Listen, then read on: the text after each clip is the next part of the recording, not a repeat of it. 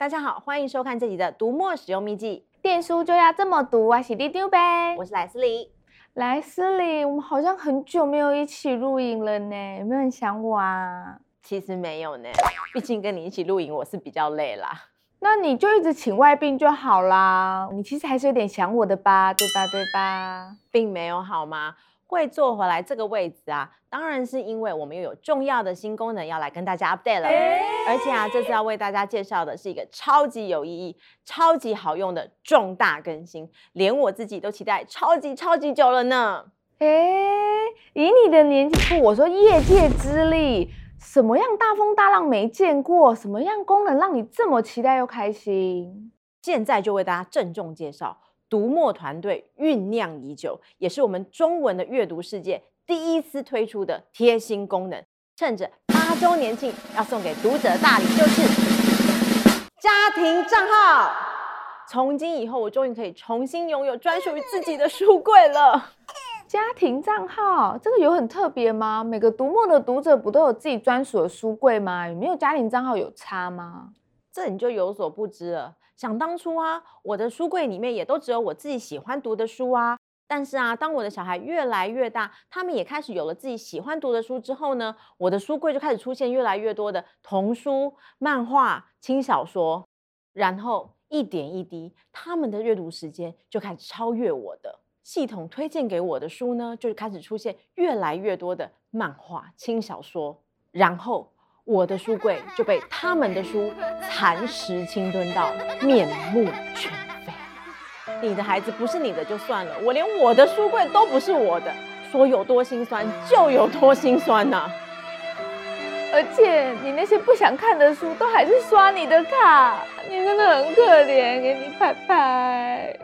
不过这样听来，这个账号都是家长在用，像我这么年轻，要怎么感受到家庭账号的好呢？哦。这样你就太小看家庭账号了，就是因为这个功能够通用，我们呢才会把它当成重大更新，趁着一年最热的周年庆的时间，把它介绍给读者。每一个人的家里啊，不管大小，几乎都会有一个共享的书柜。家里面的人呢，买了什么书，看完之后就会放到这个书柜上，让家人也有机会轮流看。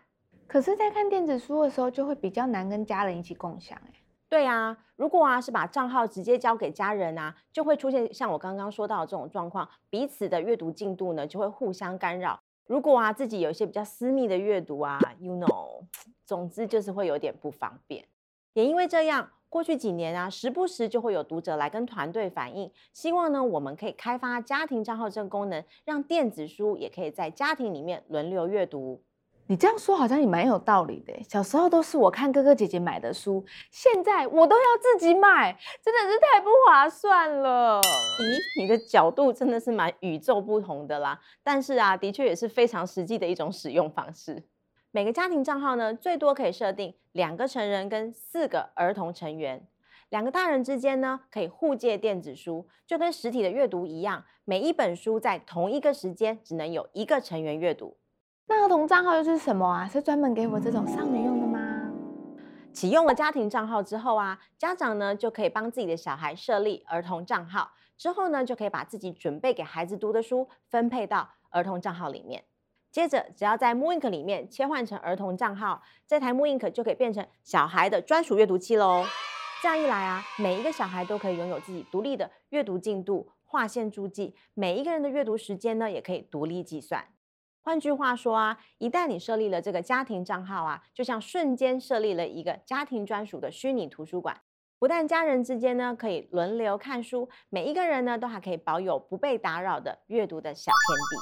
这种既能分享又能保有个人隐私的阅读体验，就是家庭账号最棒的地方。哇，好书可以轮流看，又都可以有自己专属的阅读进度和累计时间，听起来真的超赞的。但是。成人账号和儿童账号到底差在哪边啊？体验上啊，虽然很接近，但是啊，当大人还是有一些好处的。成人账号跟儿童账号的差异主要有三个：第一，小孩子呢不能自己购买书籍，儿童呢只能阅读爸爸妈妈分给他的书籍，不能自己到书店乱逛爬爬照，也不能自己买书。所以呢，家长不用担心小朋友不小心逛到了十八禁，或者是没有经过大人的同意就悄悄的 check out。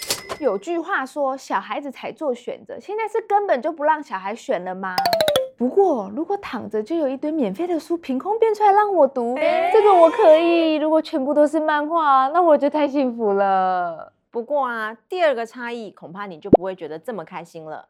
许多爸爸妈妈多多少少都会担心小朋友半夜不睡觉，躲在被子里面偷看漫画、轻小说。但是透过家庭账号呢，就可以随时去看了小朋友到底看了哪些书，总共又看了多少时间等等。佳妮，你们小时候也很爱偷看小说啊，为什么要剥夺属于我们的乐趣？这明明就是为了十二岁以下专属设计的功能，到底你一直在凑什么热闹啦？哎呀，早说嘛，害我紧张了一下。因为儿童账号呢是为了十二岁以下的儿童所特别设计的功能，所以呢团队也特别设定儿童账号必须搭配 Moonink 来使用。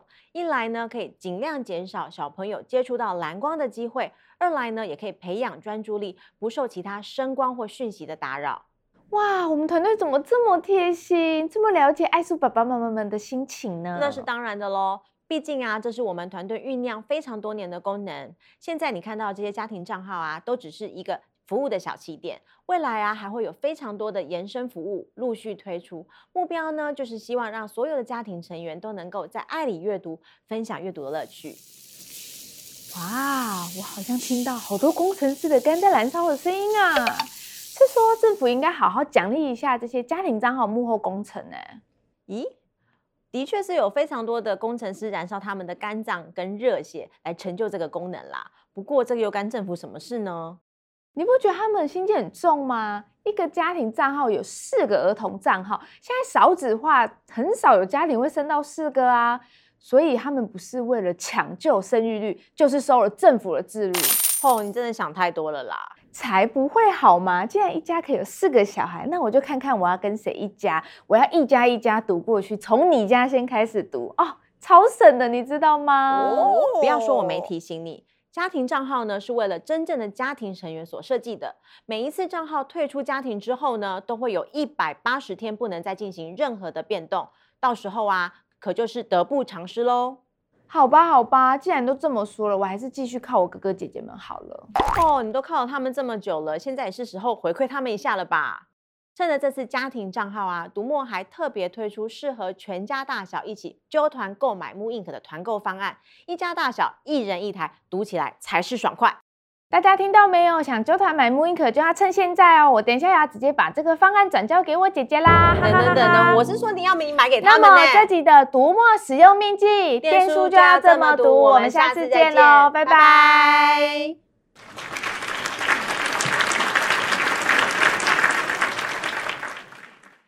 干妈，你等一下午餐要吃什么啊？等等，你干嘛叫我干妈？我刚刚不是说了吗？我要去加入你的家庭账号啊！就跟你说不能随便乱入人家家庭啦。